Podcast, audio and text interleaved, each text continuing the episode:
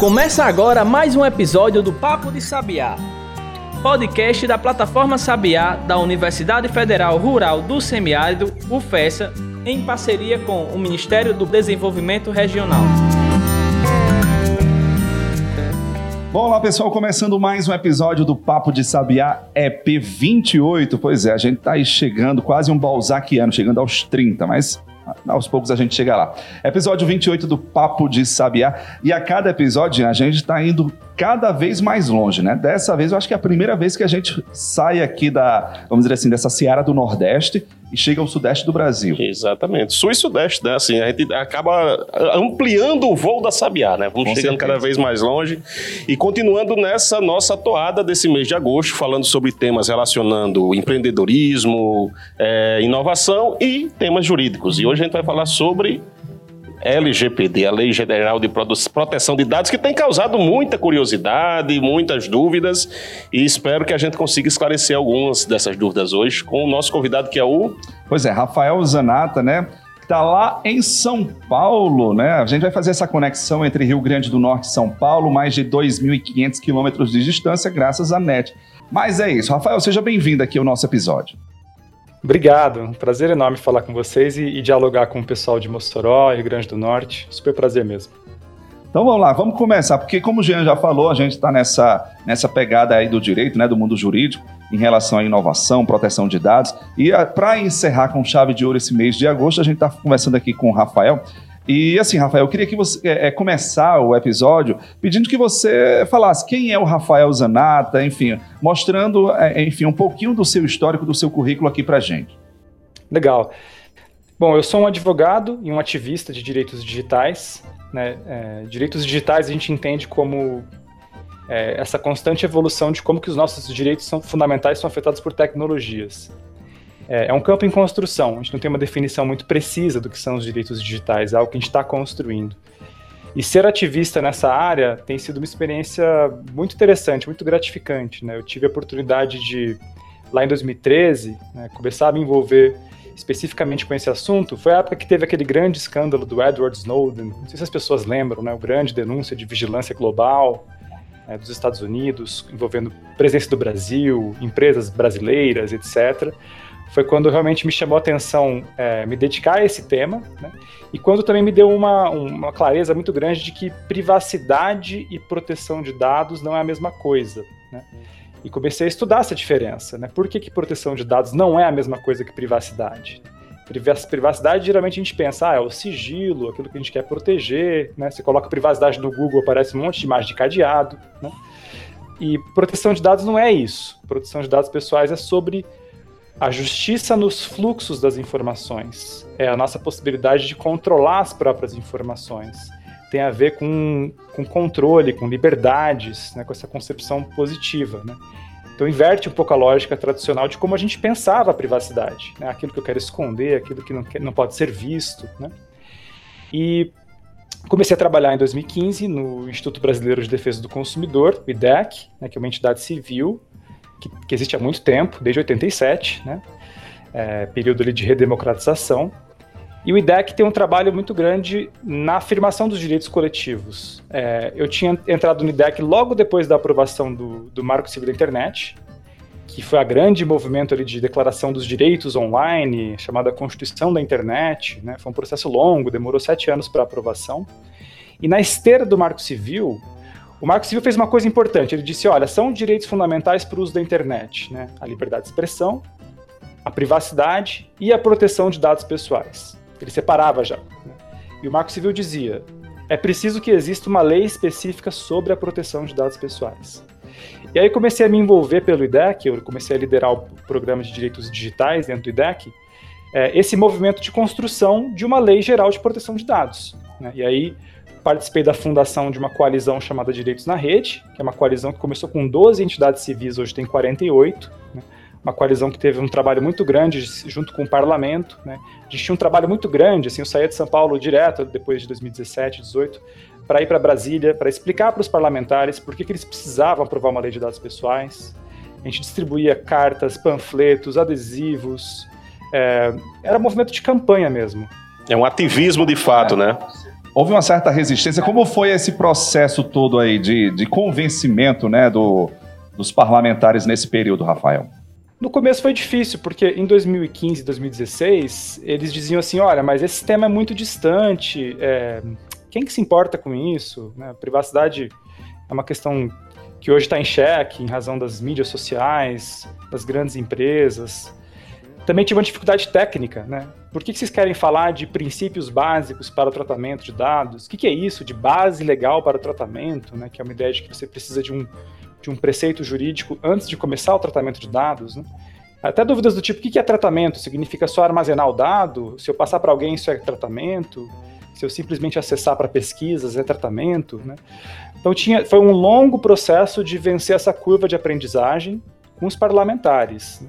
Mas a gente acabou desenvolvendo uma relação muito positiva com eles, porque eles montaram uma comissão é, mista. Então, eram parlamentares de vários partidos. Você tinha gente do PSDB, do PCdoB, PT, PTB, né? Então, não tinha uma coisa de ficar assim, olha, esse é um projeto de um partido só. Né? Isso foi muito importante, porque isso já abriu uma possibilidade de desmistificar a ideia da lei, de que era uma lei realmente apoiada por muitos parlamentares. E depois eles fizeram algo importante que foi é, criar uma comissão que se dedicaria dois anos ao tema. Então foram feitas 14 audiências públicas. Eu participei de três delas como expositor. É, eles fizeram dois seminários internacionais. Então o Congresso realmente se dedicou ao tema. Os parlamentares aprenderam o assunto. Né? E aí, em 2018, aconteceu algo extraordinário, né? que foi o escândalo Cambridge Analytica, né? envolvendo o Facebook, né? que envolveu ali o uso de milhões de dados de, de usuários do, do, Facebook no mundo inteiro. No Brasil também chegou numa quantia muito alta de pessoas, é, num esquema relacionado à influência de votos nos Estados Unidos, né, envolvendo a eleição do, do Donald Trump. Esse caso, ele ganhou muita repercussão midiática, né? Foi o caso, acho que mais falado da década. Né? Um levantamento feito por um jornalista mostrou que esse assunto foi o que mais teve publicações em revistas do mundo inteiro inclusive no Brasil, saiu na Veja, Época, Isto É, etc. Né? Então, o que aconteceu ali em março foi meio que o assunto ficou muito quente. Né?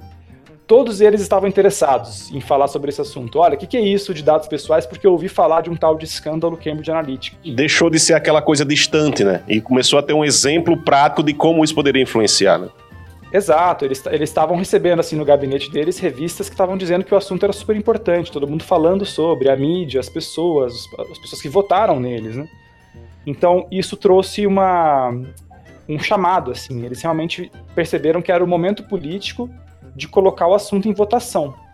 E foi um momento muito feliz, porque como eles já tinham construído esses dois anos de discussão pública antes, quando chegou nesse estouro do Cambridge Analytica, eles tinham um texto já muito avançado inclusive que já tinha acordo é, entre entidades civis, entre empresas, as brigas já tinham acontecido. Né? Quem era contra certos tipos de trechos da lei já tinha argumentado, já tinha feito uma proposta diferente. Então, quando chegou em abril de 2018, o texto estava maduro. E aí foi possível aprová-lo por unanimidade. Tanto é que a LGPD é uma coisa muito rara mesmo, porque ela foi aprovada na Câmara e no Senado por unanimidade, em primeira votação. É muito difícil ter uma lei assim no Brasil, que passa quase como unânime, né? E ela teve esse mérito porque ela teve uma longa construção antes. E uma percepção de que aquilo era de fato necessário para equilibrar é, inovação com direitos fundamentais. Então, uma noção de equilíbrio. Rafael, é, enfim, passado esse, esse momento aí, é, desse histórico né, da promulgação da lei, hoje qual é o balanço que você faz das principais conquistas e os desafios é, da lei geral? Então, é muita coisa mesmo né, que aconteceu desde a aprovação. E, e vou tentar fazer um, um, breve resumo. Quando a lei foi aprovada, existia uma ideia que nós defendíamos no, no IDEC. Estou falando antes mesmo de fundar o Data Privacy Brasil, a ONG que eu dirijo hoje, que essa ONG foi fundada no ano seguinte, 2019. Né? Mas em 2018, existia uma percepção de que não basta ter uma boa lei se você não tiver quem aplique essa lei. Acho que é o grande problema hoje das, das leis do país. É, né? exatamente. E não daria certo fazer com que o judiciário aplicasse, porque imagine o custo para milhares de juízes do Brasil inteiro tentarem entender essa lei e agirem meio que reativamente às ações judiciais. Então, qual é a proposta?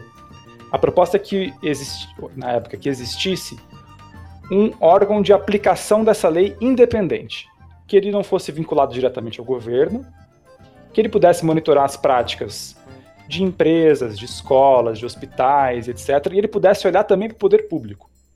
Tratamento de dados pela Polícia Federal, pelo Superior Tribunal de Justiça, pela ABIN. Né? Tivesse independência, né, para fazer isso. Exato.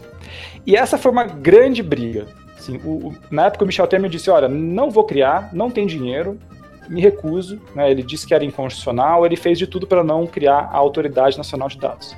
A discussão foi para o ano seguinte. Quando entrou o Bolsonaro, é, a discussão foi para o Congresso de novo, né, sobre criar ou não a, a NPD, né, e o Congresso reafirmou, tem que criar, né, e colocou de novo no texto da lei. O Executivo falou, não tem recursos. Paulo Guedes falou, não vou aprovar, não tem dotação orçamentária para isso, é, não vou gastar para criar mais uma autoridade. O Supremo Tribunal Federal, em 2020, falou, tem que criar, e julgou um caso chamado caso IBGE, em que ele reconheceu que se o governo não criasse uma estrutura adequada de aplicação dessa lei, ele estaria se omitindo. Né? Isso seria uma violação aos direitos constitucionais. Isso foi em maio de 2020. Né? Em setembro, quatro meses depois, o governo falou: ok, vamos criar. E aí criaram a estrutura regimental, é, convocaram os diretores, né? são cinco diretores, né? dois são civis né? e três são militares. Né? O Brasil fe fez um feito também, é a primeira, a primeira democracia do mundo que tem três militares no comando de uma autoridade nacional de dados pessoais. Isso é inédito. A gente fez um estudo comparativo com as 20 economias do mundo né, e não existe esse padrão. Né, isso aconteceu com dois militares na Rússia e um militar na China. Então é uma coisa inédita no Brasil. E a autoridade começou a criar os seus procedimentos internos, se estruturou, chamou o seu staff, né, compôs com funcionários da Anatel, da ANAC, da Anvisa, é, criou as suas normas e agora está operando.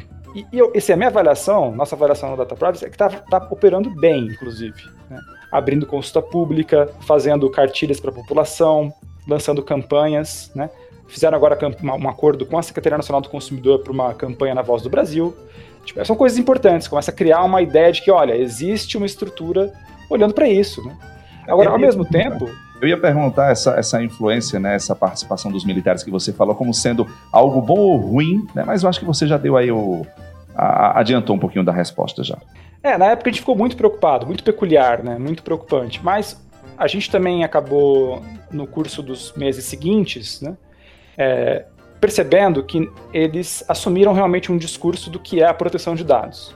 Existia uma preocupação na época de que houvesse um risco de uma de uma militarização em que a NPD só cuidasse de assuntos de segurança nacional, é, cibersegurança, infraestrutura, etc.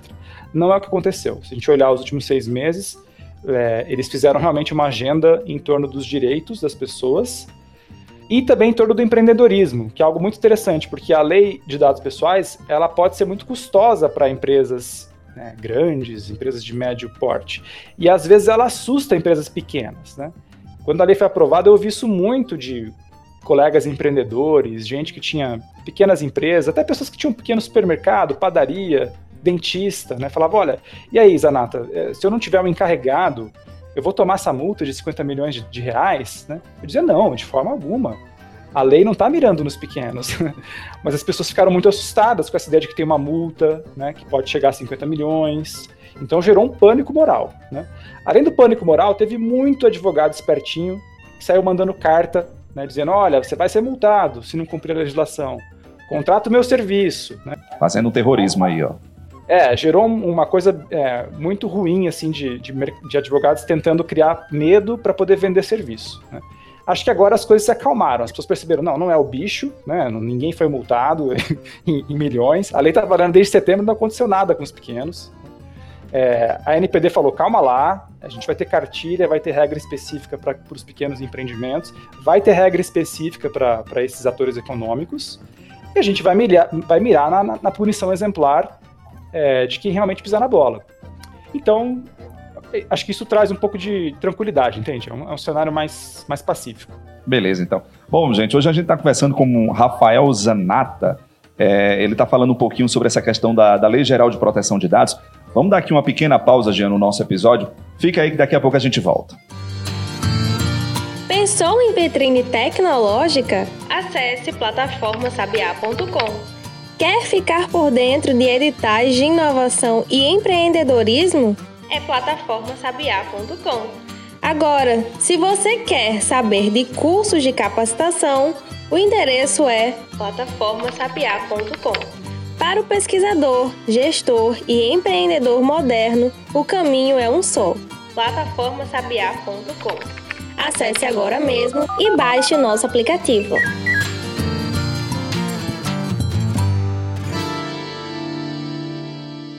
Então, voltando com o Papo de Sabiá, hoje conversando com o Rafael Zanata, falando sobre a LGPD, a Lei Geral de Proteção de Dados.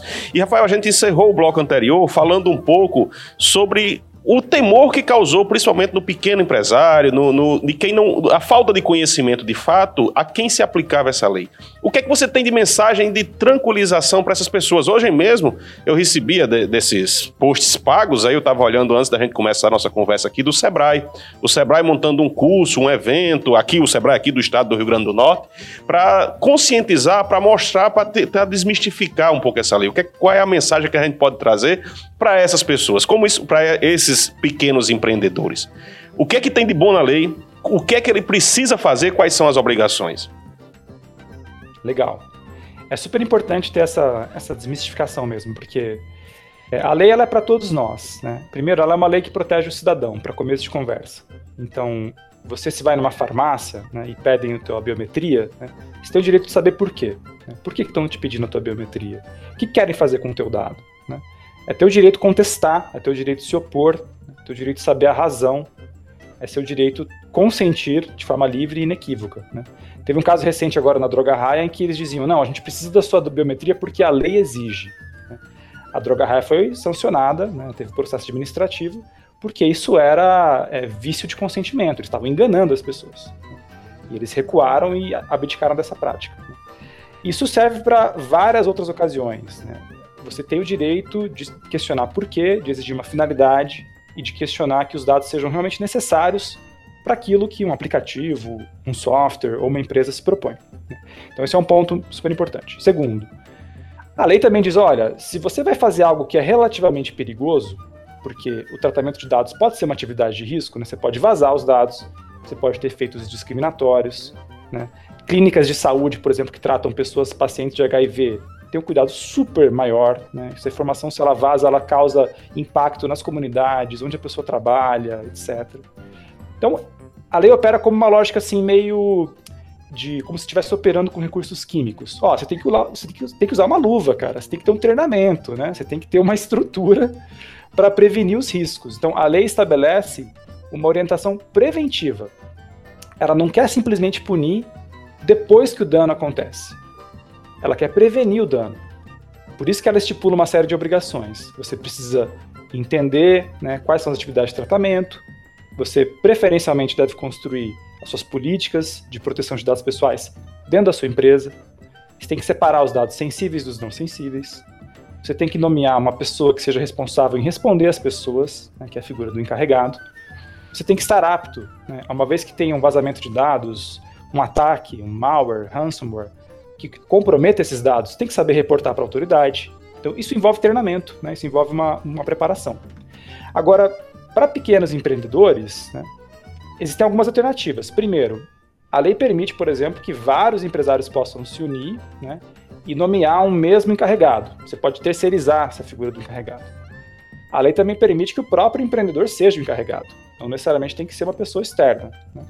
Ou ela pode também contar com a ajuda de centros de apoio, né, os SEBRAES ou outros que podem prover também materiais de suporte, etc. Então tudo isso está em andamento. Né?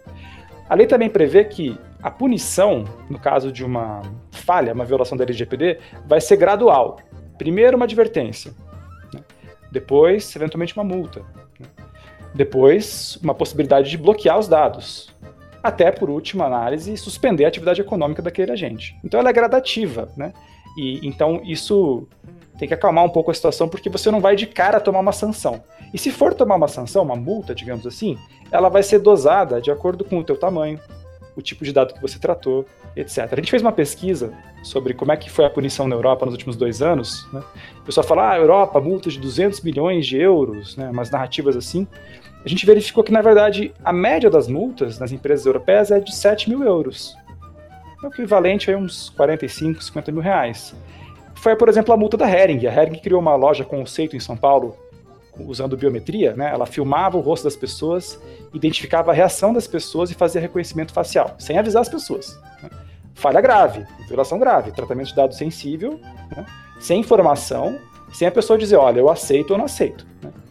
A, o Ministério da Justiça multou em 50 mil reais, mas considerou vários fatores, que a Hering era réu primário, entre aspas, né? ou seja, a primeira vez que ela fazia isso errado, a Hering se comprometeu a, a admitir o erro e, e, e recuar, se comprometeu a criar um programa de dados pessoais. Então, se a gente olhar realmente na prática, né, eu acho que é, esse tipo de sanção vai ser menor para quem for pequeno e vai ser muito bem calibrado. Então, a gente tem que derrubar de uma vez por todas essa ideia de 50 milhões de reais. Não teremos multas de 50 milhões de reais para é, pequenos negócios.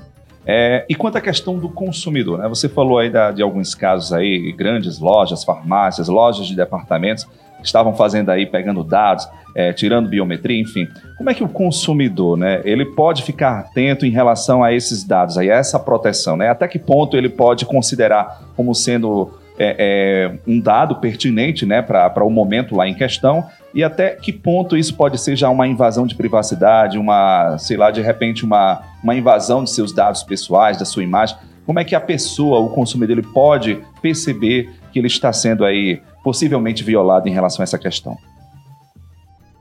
Legal. Isso é bacana porque a gente está conduzindo agora na, na, nossa ONG, na Data Privacy Brasil, uma pesquisa sobre todas as reclamações no consumidor.gov com relação a dados pessoais. Né? Então você percebe desde setembro uma, um movimento crescente, cada vez mais pessoas contestando abusos é, ou a não resposta aos seus direitos básicos com relação aos dados. Então, toda pessoa tem direito de questionar, por exemplo, com quem os seus dados são compartilhados. Você pode chegar, por exemplo, por uma cadeia de supermercado, que eventualmente fez uma compra lá, um cadastro, e começou a receber WhatsApp de terceiros, né, de outros parceiros econômicos desse supermercado, e perguntar: olha, com quem você compartilhou o meu dado de cadastro? Quando eu fiz lá o meu cartão do supermercado. Por que, que você compartilhou esse dado? Né? Se o mercado não te dá uma resposta convincente, dizer assim, olha, a gente te apresentou essa opção no começo e você consentiu, está aqui a prova, né? a pessoa tem o direito de remover imediatamente os dados, de se opor e pedir a exclusão. Se não tiver a exclusão, se continuar recebendo mensagens, né, raz... depois de ter pedido a exclusão, a pessoa tem o direito de indenização por dano moral individual. E daí se configura uma violação dos direitos da personalidade. Né? A pessoa tentou exercer o seu direito, não conseguiu, continuou recebendo milhões de mensagens de WhatsApp ou coisas inoportunas, e aí a violação dos direitos. Então, isso é interessante porque a pessoa tem alguns caminhos. Né? Primeiro, evidentemente, ela tem que, ela tem que questionar a empresa. Né? Ela tem que fazer esse pedido diretamente para a empresa. Se foi frustrado na empresa, né, a pessoa pode ir ao PROCON. Brasil tem mais de 600 PROCONs nos seus municípios. Não todos os municípios têm PROCONs, mas a maioria tem PROCON. Né? Então ela pode exercer o direito de titular perante o PROCON. O PROCON instaura um processo administrativo e pode sancionar a empresa. A pessoa pode também ir para o juizado. Né? Como é uma causa de pequeno valor, ela vai ao juizado especial civil, não precisa de advogado, né? é de graça, faz o relato do caso, leva lá os comprovantes de, de print de WhatsApp, né? Eles vão tirar na hora o, o PDF, a cópia, monta a ação judicial, ajuiza a ação. Então, é, é importante que as pessoas realmente se rebelem, entendeu? Não é normal a gente ficar recebendo mensagens e sendo atacado por todos os lados a partir da nossa sessão dos dados. Não é a festa do caqui, entendeu? Tem que ter algum regramento. É, isso é sério, porque os, a, a, partir da, da, da natureza do dado que você cede, os efeitos podem ser muito discriminatórios, né? Imagine, por exemplo, você começar a agregar gostos pessoais, condição de saúde, orientação sexual, e isso começar a ser tratado para diferentes fins. Né? Você começar a receber propaganda a partir de seus dados pessoais, que é o que acaba já acontecendo nas redes sociais. Isso mas... já, já acontece é. de forma natural, meio que a, a sociedade atual está tá meio que absorvendo né, Gia, essa, como, essa perspectiva como algo natural. Como algo natural. Né? E que não é. O que não é. É, e a lei de dados ela oferece um instrumento para isso, né? Para a gente poder fazer algum tipo de contestação. Não que vai resolver tudo, mas ela oferece pelo menos um, um repertório novo para gente. E do ponto de vista de comparativo, Rafael, como é que tá essa, como é que nasceu essa nossa lei? Como é que ela está hoje comparado com outros países que já estão aí na estrada, que já estão aplicando? Como é que está essa comparação? Como é que está o Brasil nesse ranking global de proteção? Então, o Brasil veio muito atrasadinho, né? O Brasil veio já centésimo país a aprovar uma lei de dados pessoais. As leis de dados pessoais são antigas, né? Elas surgiram na década de 70, né? Começou nos Estados Unidos, né? Uma lei de 74, depois legislação alemã, da sueca, a França, 76. O Brasil tentou aprovar uma lei de dados em 77, mas eles engavetaram logo de cara, né? Foi um deputado de São Paulo que tentou aprovar uma, uma lei de dados pessoais naquela época, né? Junto com o logo depois da, da França. Mas o Brasil teve uma vantagem, porque como a gente pôde observar esses vários movimentos de décadas, né, e essas leis foram se aprimorando também. Né, o rol de direitos, é, os europeus fizeram uma diretiva em 95, aprovaram um regulamento em 2016, depois de 10 anos de construção. Né, então, a América Latina teve lei chilena, argentina, uruguaia, colombiana. O Brasil observou essas experiências todas. Inclusive, os seminários internacionais que foram feitos no Congresso tinham representantes de vários países para falar sobre as suas experiências. Né? Então o Brasil conseguiu chegar tarde, mas pelo menos absorveu o que tinha de melhor em diferentes países e tentou construir realmente uma legislação que é vista pelos outros países como muito avançada. Por quê? Porque ela tem esse rol de direito de completos, né, esse, esse rol de, de, direitos dos dados que, que as pessoas possuem, que é o artigo 18. Ela tem uma estrutura de autoridade independente que está funcionando agora, finalmente. Né? Ela tem essa, esse diálogo com a defesa do consumidor, que é algo muito brasileiro. Né? O Brasil é um dos únicos países do mundo a ter 700 PROCONs né, no, seu município, a ter uma possibilidade de você ter ações individuais e coletivas. Né? E a LGPD dialoga com tudo isso. E ela trouxe também uma, uma visão sobre, sobre boa-fé, né? que, é, que é uma ideia muito importante, né? porque é um conceito aberto, né? Mas que traz uma relação dinâmica de interpretação. É quase como se fosse um pacto de confiança entre quem cede os dados e quem usa os dados. Então isso serve como um parâmetro para os juízes decidirem. Isso também é uma novidade. Em outras leis de dados você não vê isso.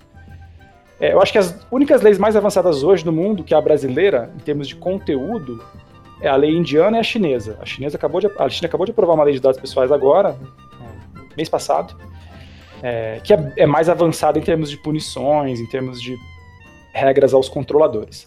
Mas a brasileira é muito mais parecida com a europeia, né, com o regulamento geral dos europeus. Na sua visão, Rafael, como a aplicabilidade dessa lei, a capacidade do nosso judiciário de absorver essas informações, a gente já está pronto para isso? O consumidor ele já consegue? Você falou bem dos PROCONs, do, do, dos órgãos de defesa do consumidor, mas como é que está a preparação desses órgãos para essa nova realidade? Eu acho, Jean, que está todo mundo se mexendo. A gente vê isso na, na ONG e, e na escola também. Né? Nós temos uma, uma escola de formação em proteção de dados pessoais que surgiu em 2017. Né? A gente formou já mais de 4 mil alunos, inclusive centenas de pessoas do sistema de justiça, né? juízes, defensores públicos. Fizemos uma formação agora para mais de 60 defensores públicos do Brasil inteiro. Né? Geralmente nós lecionamos também nas escolas de magistratura, ensinando juízes de diferentes partes do Brasil. A gente vê uma movimentação muito grande, assim, dos juízes querendo entender o que é essa lei, como se preparar para aplicar, e especialmente é, Ministério Público e Defensorias Públicas se mexendo também, porque eles também podem ajuizar ações né, em nome da população. Então, vai ser muito interessante observar os próximos três anos, porque eu acho que agora está nesse momento de capacitação, entende? As pessoas estão se capacitando, estão dominando a legislação, estão começando a construir as ações. E eu acho que daqui uns dois, três anos a gente vai ter um ápice de discussão. Essas discussões já vão estar no nível de segunda instância, já vão estar nos tribunais de justiça e vão chegar a grandes discussões na, na, no tribunal de cúpula, né, no Superior Tribunal de Justiça. Então, eu sou muito otimista mesmo, porque eu vejo, de fato, eu vejo uma movimentação muito grande é, de todo o sistema de justiça com relação à LGPD. Bom, é isso. Rafael, obrigado, tá certo, pela sua participação. Rafael Zanata fazendo essa conexão entre Nordeste e Sudeste, entre Rio Grande do Norte e São Paulo, para falar de um tema bem pertinente, Lei Geral de Proteção de dados. Mais alguma consideração, mais algum comentário aqui para o nosso de, episódio? De, não esqueça de deixar o seu contato, como é que o pessoal encontra nas redes e, e como faz para obter mais informações. Legal, eu vou deixar duas dicas então. É, um é o, é o podcast da Docracia, que nós editamos no Data Privacy, disponível no Weezer, no Spotify, né? E o segundo é, é uma nossa, nossa newsletter, né, nossa, nosso correio eletrônico do Data Privacy Brasil, que dá para a pessoa pegar pelo Instagram né, ou pelo site dataprivacy, né, com y no final.com.br, ou pelo Instagram Data Privacy Brasil. Então agradeço demais a, a oportunidade de falar com vocês. Obrigado, Rafael, mais uma vez. Vamos embora, né, Jean? Vamos lá. Muito obrigado, Rafael. E fechando aqui com chave de ouro esse mês do direito, esse mês jurídico que a gente teve aqui no Papo de Sabiá. É isso. Se cuidem e até o nosso próximo episódio. Tchau, tchau. Você ouviu Papo de Sabiá, podcast da plataforma e do Instituto Sabiá da Universidade Federal Rural do Semiárido, em parceria com o Ministério do Desenvolvimento Regional. Contribuir para este podcast, Diego Farias, na edição de áudio.